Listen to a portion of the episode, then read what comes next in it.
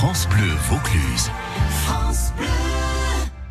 9h passées de 38 minutes. C'est l'heure euh, pour nous de retrouver l'appel de la nature avec Argentine Castueil. Ce matin, Argentine est partie, tout comme hier, euh, sur la trace des dauphins. Ils sont, euh, il faut le savoir, très nombreux à vivre juste à côté de chez nous. Et pourtant, on passe souvent à côté d'eux sans les voir.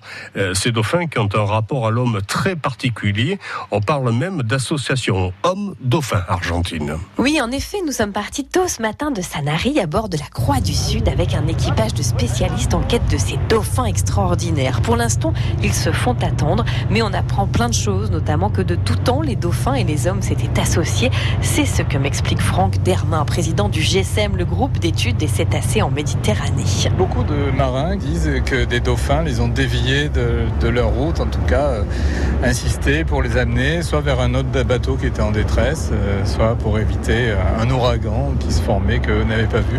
en tout cas, il y a des hein, entre les dauphins et des communautés de pêcheurs. Il y en avait jusqu'à récemment en Mauritanie chez les Imragen, qui sont des, gens qui pêchaient le mulet en rentrant euh, dans l'eau jusqu'à la taille et en installant des, des filets.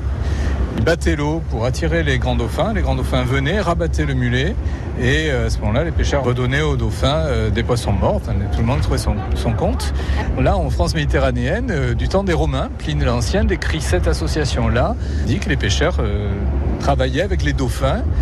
Et alors, les dauphins à l'époque, ils devaient peut-être être un peu frustrés parce que d'après Pline, les pêcheurs leur donnaient du pain et du vin pour les remercier. On va peut-être sortir les bouteilles de vin Ouais. C'est peut-être ça. C'est les pastis qui manquent sur ce bateau.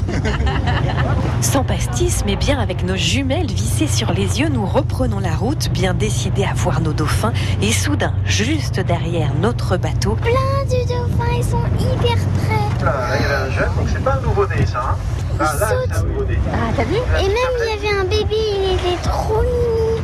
on peut estimer que rien que ce petit groupe qu'on a eu, c'était au moins une soixantaine d'individus. C'était beau à voir quand ils sautaient derrière euh, dans les vagues. Bon, une belle observation là. Hein. Ah bah oui, oui. Les dauphins bleus et blancs, de toute façon, c'est toujours magique de les voir déjà parce qu'ils sont extrêmement beaux avec leurs petites lignes, les fuselages. C'est des dauphins joueurs, c'est voilà, c'est vraiment le dauphin euh, un peu typique qu'on voit à la télé, qui va venir à côté du bateau. C'est un petit dauphin, euh, c'est le plus répandu de très loin. Il y a 240 000 individus dans l'ensemble du sanctuaire. c'est l'espèce qui est vraiment dominante ici. Donc c'est un dauphin qui fait 2 mètres. Celui-là, on le rencontre quasiment à toutes les sorties. On a d'autres ailerons hein, sur nos 11 heures. Au total, aujourd'hui, nous croiserons une centaine de dauphins venus sauter autour de notre bateau et surfer dans les vagues avec ce sentiment d'avoir, comme Emilien, apprivoisé la mer. Est-ce que maintenant tu vas avoir peur de te baigner ou est-ce qu'au contraire tu vas aller encore plus loin? Je vais aller encore plus loin. Quelle belle aventure partagée, l'appel de la nature, Argentine, Castueil, la semaine prochaine, Argentine, retour sur Terre. Vous nous emmènerez euh, la nuit sur les traces du majestueux hibou Grand-Duc. Et puis, euh, vous qui nous écoutez pour retrouver l'ensemble des aventures d'Argentine, Castueil, une seule adresse, francebleu.fr.